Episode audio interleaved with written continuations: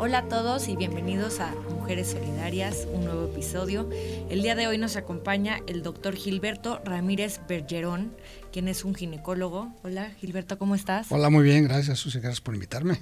Qué bueno, pues bienvenido. Hoy vamos a platicar sobre el parto respetado y el parto consciente. Eh, le platicaba al doctor Gilberto que justamente yo me impactan las cifras este, de cesáreas que hay en México, ¿no? Que somos el quinto país con más cesáreas en el mundo y que eso es, pues es impactante. Que siento que muchas mujeres le tienen mucho más miedo al parto que a la cesárea. Que, que es increíble, de verdad, ya la, la, pues la cultura en la que vivimos, en la que tener un, una cesárea es de lo más normal y que las mujeres, pues algunas por no informarse, terminan teniendo cesáreas que no deberían por qué tener, ¿no? Así es. Sí, siendo México uno de los países con más índices cesáreas, los otros dos, tres son China y, aparte de otros países en Latinoamérica. Es un número, una cifra absurda, por decir algo bonito. Eh, siendo 80% índice de cesáreas en hospitales privados y del 60-70% en hospitales públicos, cuando la referencia debe ser de 20 a 30% de cesáreas a nivel de cualquier tipo de hospital. Eh, este número ha venido cambiando desde 1980, 1970, más o menos al día de hoy, y hemos estado tratando 20 años de cambiar estas cifras, eh, logrando eh, disminuirlas, pero no muy notablemente. por un ejemplo es en, Estados Unidos, en en los años 90, tenían un índice de 33 a 35%. Y todo el mundo se asustó y todo el mundo hizo una conciencia y al día de hoy ya están otra vez entre 27 y 30%, un número bastante más aceptable, pero sí es algo que todos tenemos que estar haciendo. Y todos tenemos que estar informándonos acerca de cuáles son los pasos a seguir para evitar una, una primera cesárea, se llama, ¿no?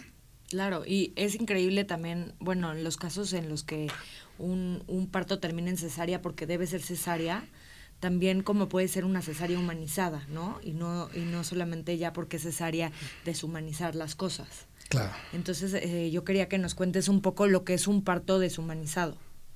Deshumanizado. Deshumanizado. Bueno, eh, el nacimiento o el parto deshumanizado podríamos decir que es todo lo contrario a, a lo que se vive, ¿no? Y todo empieza desde la primera consulta que tenemos con el médico. Te digo, por experiencia, yo también lo pasé por ahí, ¿no? Eh, es, vamos a buscar una referencia a un médico y totalmente se hace a través de quien conoces, ¿no? Alguien te lo refiere la gran mayoría de las veces y en ocasiones también es por, por contacto directo, que tú lo buscaste. Pero el primer contacto del médico siempre es este, el más importante y ahí empieza toda la consulta, ¿no? Si tú tienes una consulta que ves a otro médico o que ves a un ayudante o que te está revisando un ayudante, pues ya no está haciendo algo normal, como que algo está raro, ¿no? Y al final ya te da 10, 15 minutos el médico que tú fuiste a ver en principio, te da una consulta de 10, 15 minutos, te dice que si vas a hacer parto, hasta no mostrar al contrario, y se acabó la consulta, ¿no? 20 minutos, viste a alguien más y te revisaron, y luego tu médico, el que tú fuiste a ver, te atendió 10, 15 minutos. Pero en la sala espera estuviste dos horas esperando a entrar. Eh, hora y media. Yo no, se me hace absurdo e incongruente, ¿no? Esa, esa palabra es la que me encanta usar. Es este, si así va a ser las consultas, ¿cómo va a ser el nacimiento de tu bebé? Claro. ¿Cómo va a estar respetando los tiempos que deben de ser, ¿no?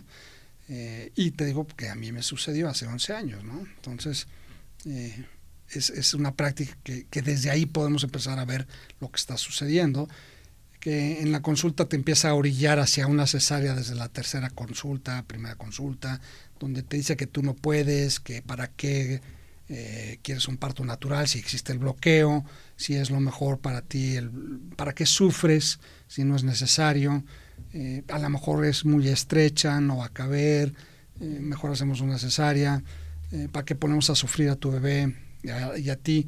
Y en este tiempo todo es por la pareja, siempre está con la idea de le está metiendo más el miedo a la pareja y le está convenciendo a la pareja otra vez a la mamá que es una eh, guerrera, ¿no? Que innata ya tiene el poder de poder parir desde que nacieron. Eh, es la, forma como por miles y miles y millones de años han nacido los bebés. Completamente, o sea, la naturaleza es perfecta. Entonces, o sea, siento que hasta la forma de dilatar es perfecta porque la cabeza tiene que entrar por, tiene que salir por donde dilatas y dilatas perfectamente bien porque eres un cuerpo perfecto, porque eres natural, ¿no? Exactamente. hace poco me entró a la cabeza algo que no hay nada más orgánico que un, nacimiento, ¿no? Ahorita en boga de todo lo que es orgánico y comidas y todo, no hay nada más orgánico el nacimiento de un bebé y así es como lo debemos de ver y tratar. Muchos tienen miedo a lo que va a pasar, ¿verdad? A mí me da mucho más miedo hacer una cesárea que intentar un parto, pero por mucho, siendo yo obstetra. El, o sea, las infecciones aumentan muchísimo más, ¿no? O sea, las probabilidades de tener una infección. La número uno es hemorragia. No, bueno, sí. La hemorragia aumenta 10 a 13 veces más por una cesárea que por un parto. En segunda instancia están las infecciones, las tromboembolias, son tercer, la tercera causa ¿no? de, de enfermedades o de muerte inclusive. Entonces no es algo que debemos de estar acostumbrados a decir que es lo normal. Yo escucho cada caso, todos los casos por todos lados, ¿no? De lo que es y lo que no es. Y, híjole, tenemos que ir y a lo más natural siempre, en toda la vida, es lo mejor. Siempre. Y no es que no sepamos más que la naturaleza, que no, no sabemos más que la naturaleza. Pero yo siempre voy a hacer lo mejor para la mamá y para el bebé, siempre. Y está estudiado científicamente. Me apoya la ciencia a lo que yo hago. Completamente. Yo eh, tengo amigas que mm, siento un poco como que el parto y, y, el tema del nacimiento se vuelve un tabú, como que solamente platicas, pues, ¿cómo te fue? Ay, muy bien, ¿no? Y, realmente cuando empiezas a indagar y empiezas a, hacer preguntas de cómo fueron los partos, porque es un tema que a mí me, me, encanta porque, porque es increíble cómo la violencia empieza desde ahí, ¿no? Y, por ejemplo, el otro día una amiga estaba contando que ella, bueno, la amarraron, que el doctor le decía, no, es que, es que tú no puedes, entonces pues ni modo, pues, a ver, ya aguanta mamacita. Y así, no, increíble, que dices, ¿cómo es posible que esto sea un parto y que, y que traigas así a la vida, ¿no? Tú como, como médico, al contrario, siento que, cuando eres un médico eres un amante de, de, de, la vida y de, y de y pues de traer todo con, con amor. Y increíble. También el otro día estaba platicando con una ginecóloga y me contaba que ella trabajaba en un hospital público en Monterrey y que el procedimiento era sacar a los bebés por forceps, así. O sea, venía un parto y era por forceps. Y, y la mm, episiotomía competían los doctores para ver quién hacía la, la más bonita. Es como, o sea, increíble que, que fuera eso la rutina de, de, traer un bebé al mundo. A mí me, me dejó como muy impactada, como muy en shock de decir, bueno, pues corrí con suerte, ¿no? pero cuántas mujeres hay que no corren con, con, la misma suerte y todo por, por no preguntar y por no informarnos tantas veces. Y por no estar seguros de lo que están diciendo que está bien y no todo lo que dice el médico está bien. Eh, el, el, cuestionamiento es, es, una forma de que el doctor sabe más que una... No. O sea, toda la información que yo sé ya está publicada y todos los médicos nos defendemos con que Google no sabe. No, sí sabe, y está toda la información correcta. A lo mejor no la sabemos leer, yo no sé leer arquitectura, pero leo. Pero eh, la paciente que lee o la mujer que lee y el papá que lee y está bien informado, tiene la capacidad de tomar decisiones basadas en evidencia. Y esas decisiones de dejar de hacer o hacer las cosas que ellos quieren y el médico debe estar, ese es el respeto, en congruencia con lo que ellos quieran. No es lo que yo quiera ante un nacimiento sino lo, que quieran la, pareja para el nacimiento de su bebé, que no es mío, dentro de lo, normal. Y eso es lo que se llama el nacimiento respetado, respetar todo, ¿no? Respetar al bebé, respetar a la mamá, respetar el proceso del nacimiento.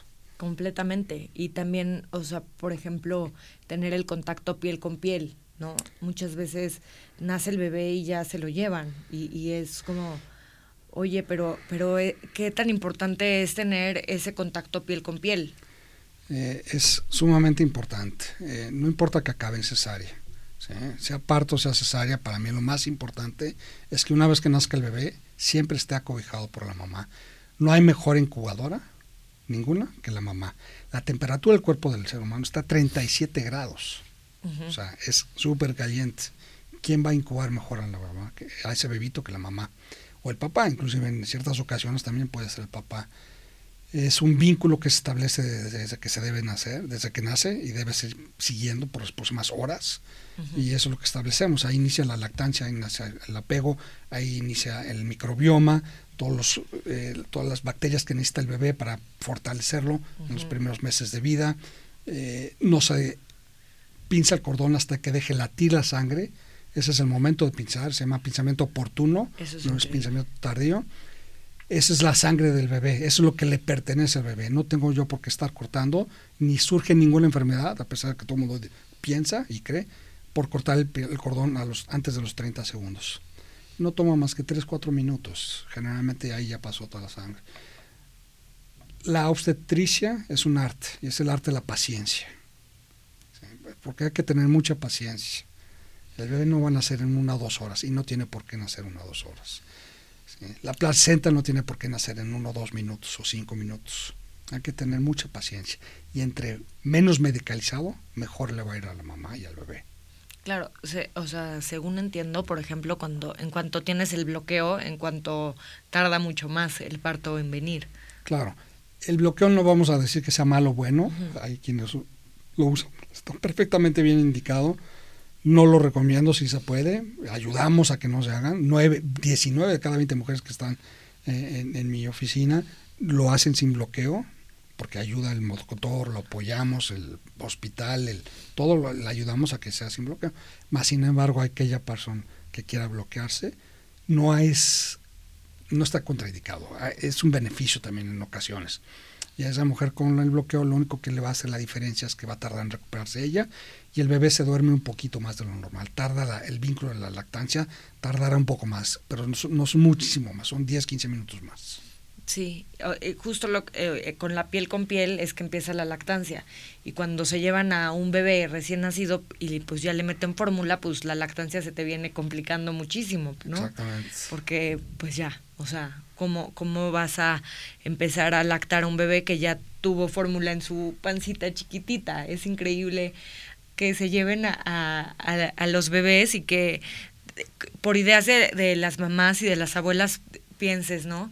Eh, ay, no, sí, qué bueno que se lleven al bebé para que te dejen descansar, porque, porque luego ya te lo llevas a tu casa y qué lata. Y, y cuando en realidad no, estos minutos de, de en que acaba de nacer el bebé es como el momento en el que pactas, siento, o sea, siento que ya va más allá del cuerpo y, y viene involucrada el alma, ¿no? De, de, que pactas alma con alma, que, que, que se abre o sea, si ya abriste Kundalini, que, que Kundalini se queda abierto, no sé, o sea, siento que es como el momento más maravilloso de la vida de una mujer, es poder tener a su bebé piel con piel en cuanto, en cuanto nace, en cuanto ocurre el milagro de la vida. Claro, hay una parte que muchos olvidamos, ¿no? La parte espiritual de un nacimiento, que muchos lo hacen a un lado, y la parte espiritual para mí es lo que más me mueve estar presente en un nacimiento para mí es un gran honor, número uno, y que me dejen estar ahí. Número dos es seguir esa parte espiritual dentro de un nacimiento es muy importante porque es para el resto de la vida, no es un momento que se va a vincular, es el resto de la vida que va a ser el nacimiento. Entonces esa parte espiritual también tiene que estar presente durante toda la parte del proceso de, de, un embarazo y en el nacimiento mucho más, donde en ese lugar donde van a ser el que sea, vaya amor y compasión donde esté presente siempre eso, ante cualquier duda, siempre el amor y la compasión siempre va a estar presente, para que sea y se fortalezca todo ese vínculo. No hay mejor nacimiento que el que la mamá quiera, no el que yo quiera. Completamente. Bueno, pues este, vamos a ir un corte y ahorita regresamos.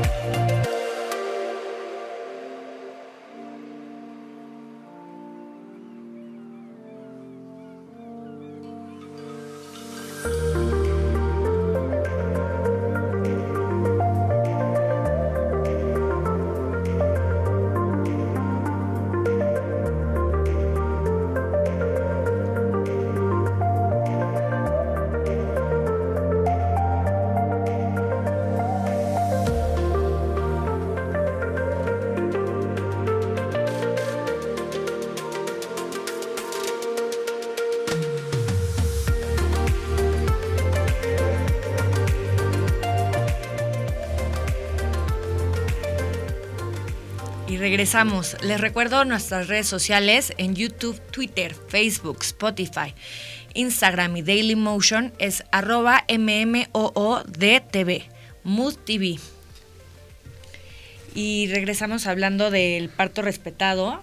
Y yo te quería preguntar, ¿qué tipos de, de, parto pueden existir? O sea, dentro de un parto respetado.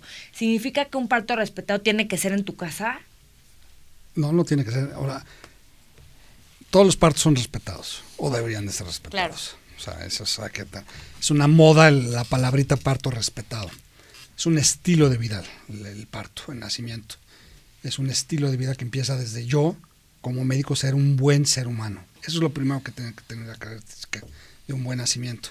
Después de ser un buen ser humano, soy un buen médico, soy un buen padre, y a todas las demás características, pero tengo que ser un buen ser humano para yo poder atender un nacimiento, debería de serlo. Entonces, esa es la primera característica, ¿no? que yo sea y crea fielmente en lo mejor es, eh, siempre voy a hacer lo mejor para la mamá y para el bebé, siempre. Siendo lo mejor, primero, número uno es el parto vía vaginal, siempre voy a intentar el parto vía vaginal, porque sé que es lo mejor para la mamá y para el bebé. Son muy pocas razones por las cuales tengamos que hacer una cesárea, muy pocas. ¿eh? Eh, no es tan, tan grave el número, eh, sabiendo que el 80% son embarazos de baja este, complejidad, o sea, son de bajo riesgo. Únicamente el 20% se complican, ¿no? tienen complicación, y de ese 20% no quiere decir que todos acaben en cesárea. No hay que satanizar tampoco la cesárea. Tiene su lugar. ¿sí? Tiene su lugar y está muy bien hecho, está muy bien indicada. Entonces, el, el, parto respetado es respetar la decisión que tomen las mamás acerca de cómo quieren el nacimiento. Pero para tomar esas decisiones, la mamá, lo recomendable es que tomen algún curso, hipnobirth, psicoprofiláctico, la más, el que quieran, el que necesiten, para adquirir toda la información, para que al final, en la semana 36, conmigo, platiquemos acerca qué es lo que quieren en el nacimiento de su bebé sabiendo que lo mejor es un parto vaginal. Las alternativas y modalidades, ahí están las diferencias. ¿sí?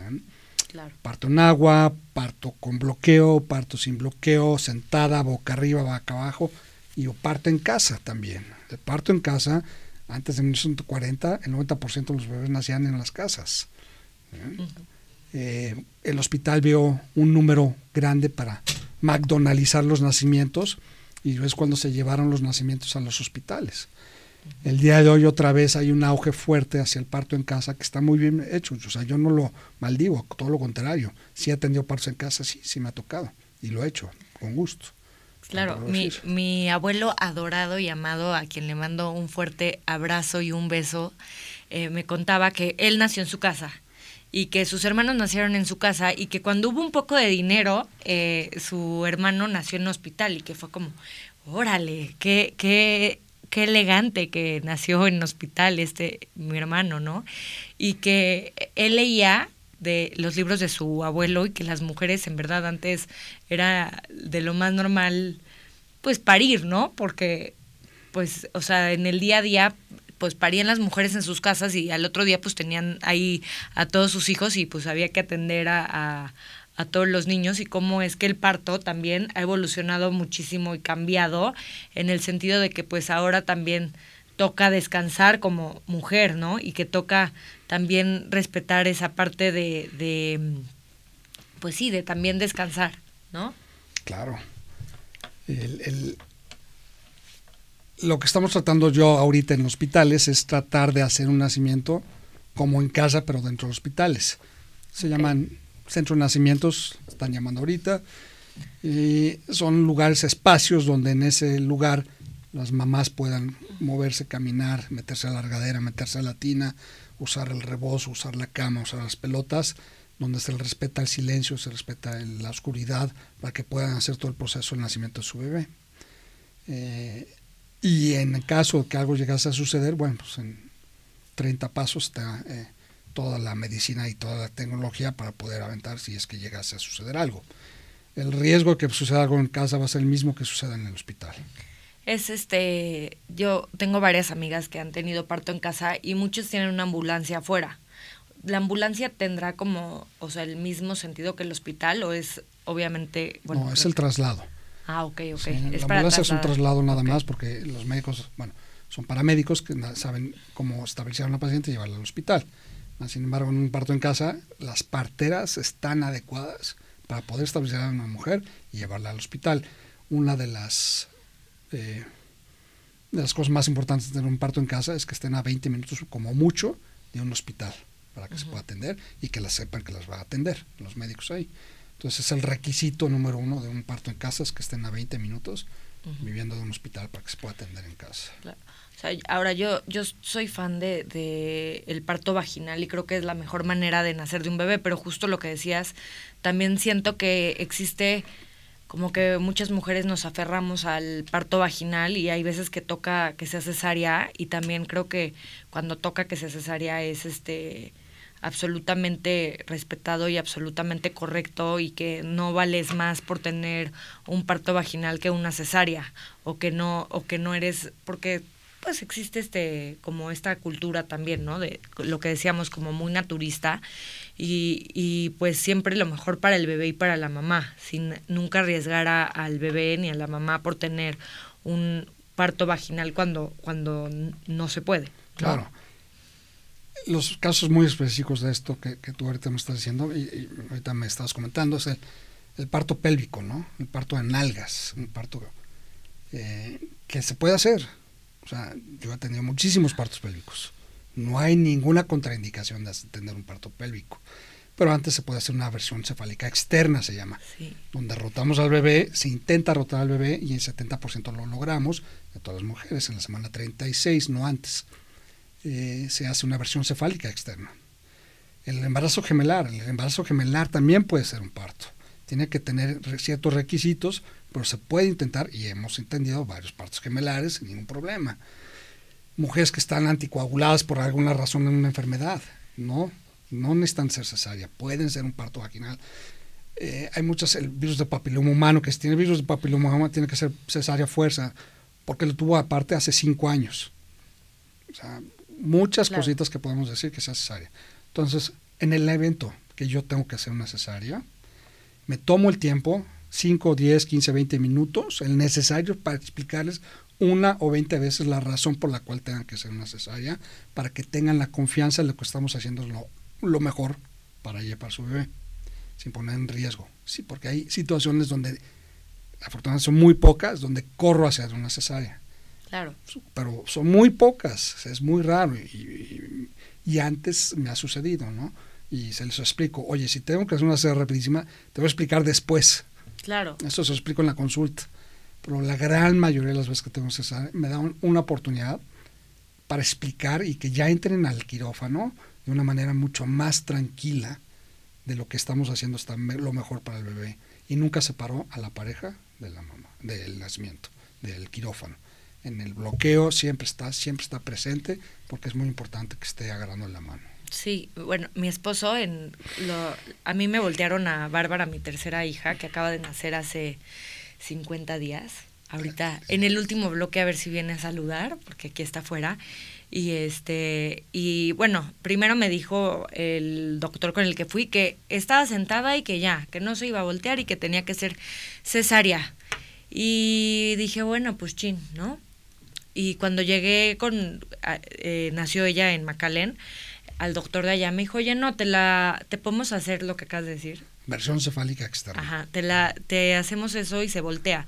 Pero bueno, primero, la verdad, me lo explicó, como demandan tanto, me explicó como el 1% de posibilidades de lo que podía pasar, de que eh, puedes tener placenta previa y o se te puede desprender y entonces puede acabar en una cesárea dramatiquísima. Yo dije, no, o sea, yo no me hago eso ni loca. Y luego ya pasaron los días, yo empecé a investigar, ¿no? De lo que era y vi que no, o sea, que no, no estaba tan grave. Para empezar, yo pensé que, que te metían la mano y no, o sea, todo es eh, por fuera y total que decidimos, mi esposo y yo, que sí lo íbamos a hacer, porque en verdad yo estaba incomodísima. Yo tomaba agua y se me regresaba. Horrible. Y con otros dos niños, pues ya, te imaginarás que era demasiada incomodidad. Entonces, vamos. Y, me, y me, dijo el doctor, oye, normalmente se pone epidural. Yo dije, yo no me voy a poner epidural para esto. O sea, si sí me duele mucho, pues ya te digo. Entonces, este, no sentí dolor, sentí incómodo, pero siento que también no por sentir incómodo tienes que bloquearte. ¿no? O sea, una cosa es la incomodidad y otra cosa es el dolor. Siento que son completamente distintas y que la incomodidad como que los seres humanos la podemos tolerar muy bien, el dolor también, pero...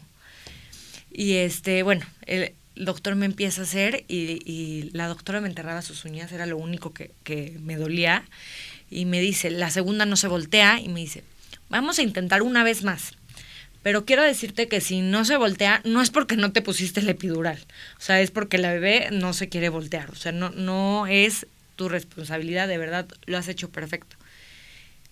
Pum, este, dice, vamos a dejar respirar al bebé y mi esposo dice, no, yo voy a respirar porque yo voy a desmayarme. Dices, wow, ya, se va mi esposo regresa, me la voltean y hace cuenta que sentí como cuando tienes un codo o así que, que se te zafa un poquito y de repente se te pone bien, así sentí como, uy, como plim, como delicioso, como que dije, wow, es que así es como debe de estar la bebé, así es como debemos de estar ella y yo, ¿no? Así estoy cómoda, así me siento bien, oye, así me aviento este otras 10 semanas, no es cierto, pero este pero sí, increíble el, el que me voltearan al bebé. Me, de verdad, para mí fue hasta un poco mágico el haber sentido cómo la bebé tenía que ir en un lugar y cómo estaba en otro lugar por completo. Y ya, pues tú pude tener un parto vaginal eh, precioso, la verdad que estoy muy agradecida por, por mis tres partos, que los tres han sido maravillosos, pero sí, este, sí, creo que cuando a veces nos dicen cesárea, pues que hay que, lo que tú dices, como que informarse y leer y ver si en verdad tiene que ser cesárea, ¿no? Y si qué opciones tenemos para que sea un parto natural, que siempre es lo mejor. Claro. Voy a, decir voy a regresar un poquito a tu historia.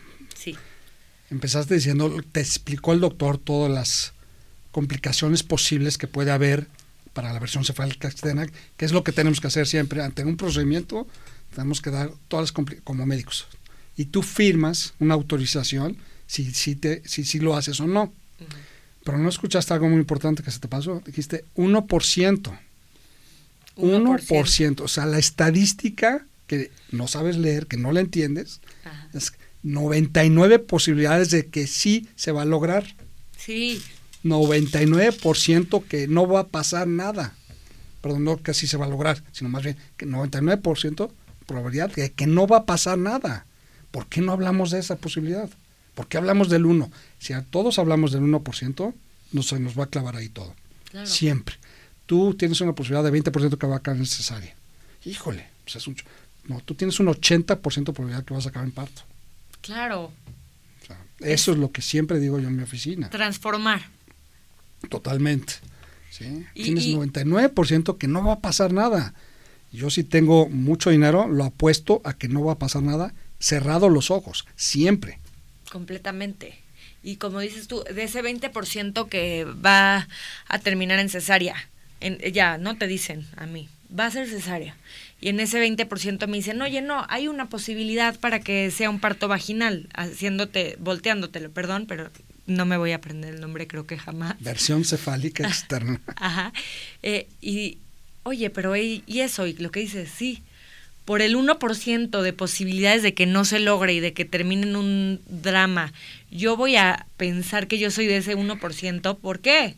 Si el 99% es de que todo va a estar perfecto. Y sí, completamente, tienes toda la razón. Qué, qué manera de, de volvernos negativos a veces. Y de ahí viene todo lo que el día de hoy está en boca, que se llama epigenética. Nosotros tenemos que transformar todos nuestros pensamientos positivos todo el día. Tenemos que alimentarnos bien y tenemos que meditar todo el día para mejorar toda esta información que tenemos genéticamente y voltearla de hacerla negativa a hacerla positiva. Y si hacemos eso, nuestros días nos va a ser mucho mejor con menos estrés. Y así los nacimientos completamente.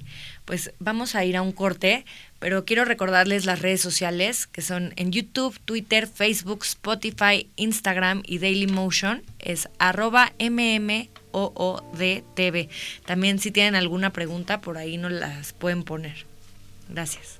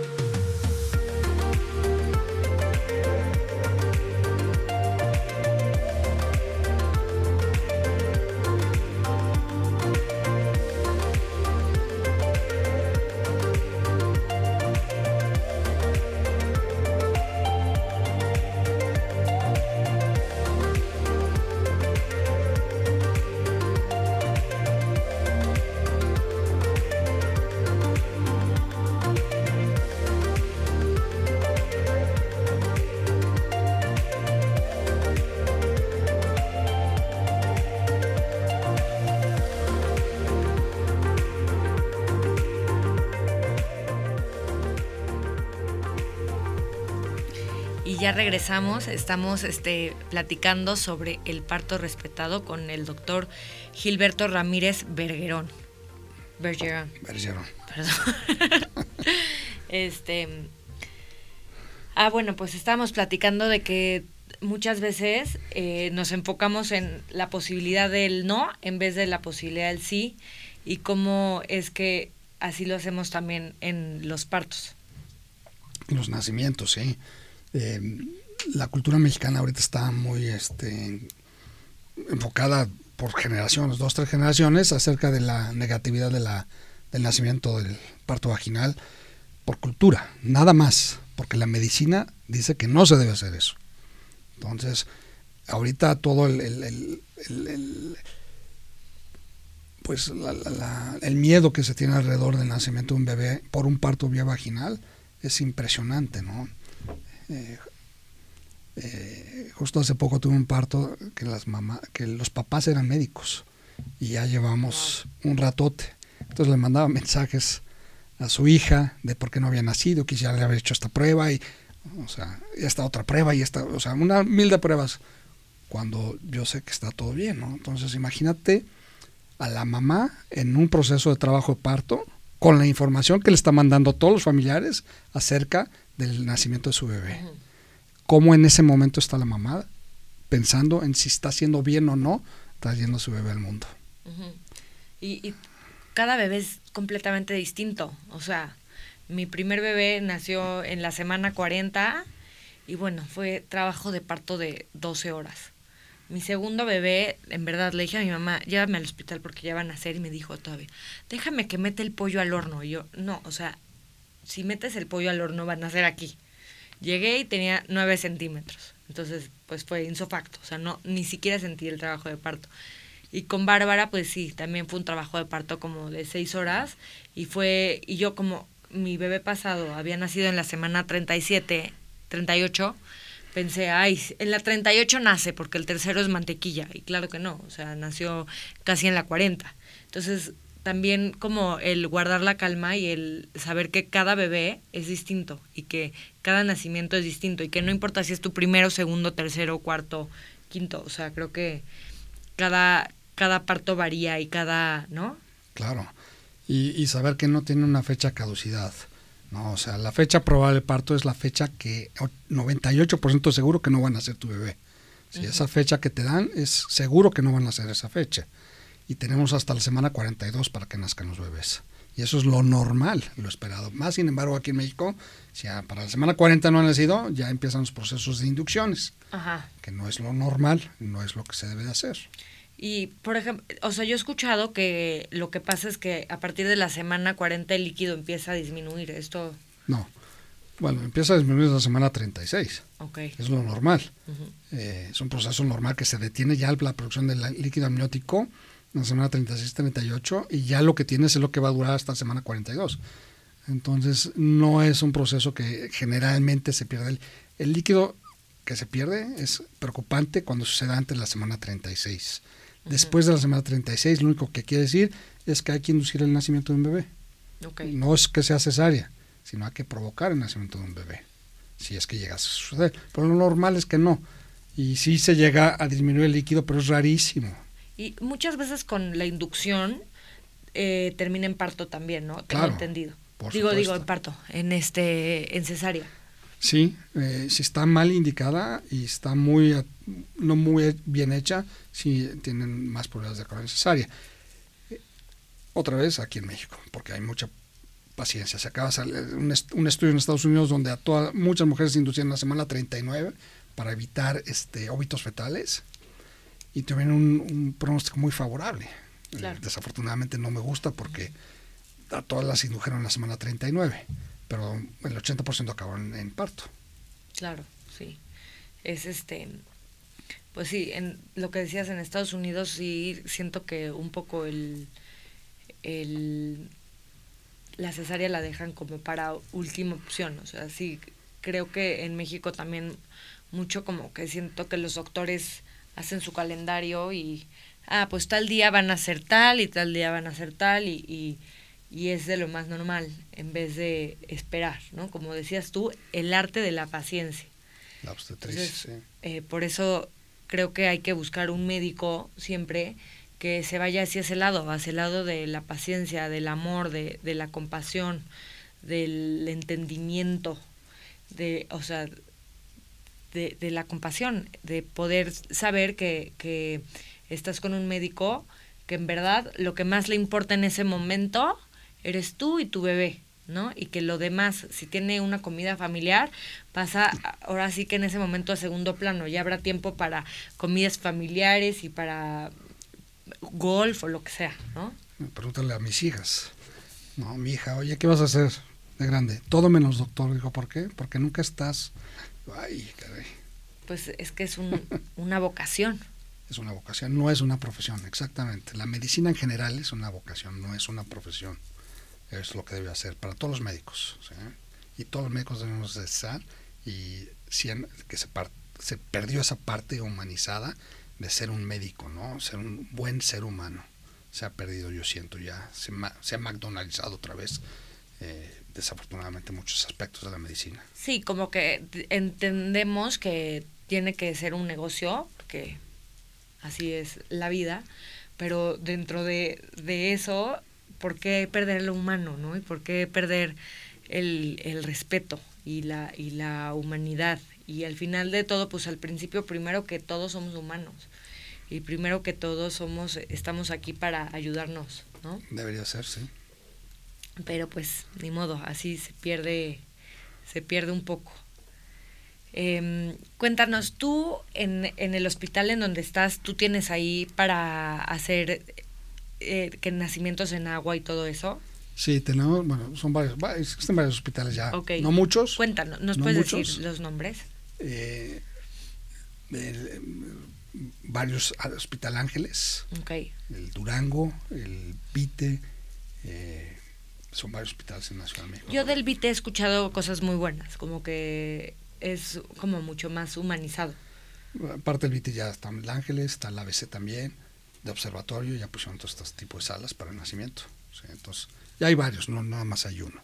El Durango también está muy bien, con tinas, igual que el, que el Vite, entonces ya hay varias opciones si tú tuvieras que recomendar un parto así, eh, ¿cuál sería? O sea, ¿qué tipo de parto? El términos médicos se llama desmedicalizado. Ok. En términos como ahorita están usando, es un parto respetado. Ok. ¿Sí? Respeto yo la decisión que tomen la mamá y el papá de hacer que nacimiento de su bebé y yo lo llevo a cabo. Okay. Ese es el mejor parto. Okay. ¿Y tu oficina está en? Mi oficina está en Prado Sur, en Lomas de Chapultepec. Plazo 480. Ah, perfecto. ¿Y tienes redes sociales? Arroba mi gineco en Instagram. Es el que uso. Y, ok, perfecto. Pues me, qué placer tenerte aquí. Va a venir Bárbara a saludar, porque ya lo prometí y lo prometido es este es deuda. Pues ya tienes una nueva paciente, en verdad, yo.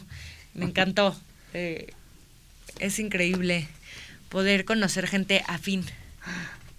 A ver, ven Bárbara a saludar. Buenos días. Buenos días. 50 días. 50 días. Estás en, la, en el cuarto periodo del trabajo parto. Se llama. Aquí está. Gracias, Trini. Y es. Diles hola. Ya. Sí, el, el décimo mes de, de, de embarazo, ¿no? Es muy importante este periodo porque también surgen muchas emociones muy importantes. Muy. Muy importantes. Y es donde más ansiedad y depresión puede haber, que muchas pacientes se pasan desapercibidas con la depresión posparto por años y no sí. tuvieron bien atendidas. Entonces el posparto también es un periodo muy importante de atención.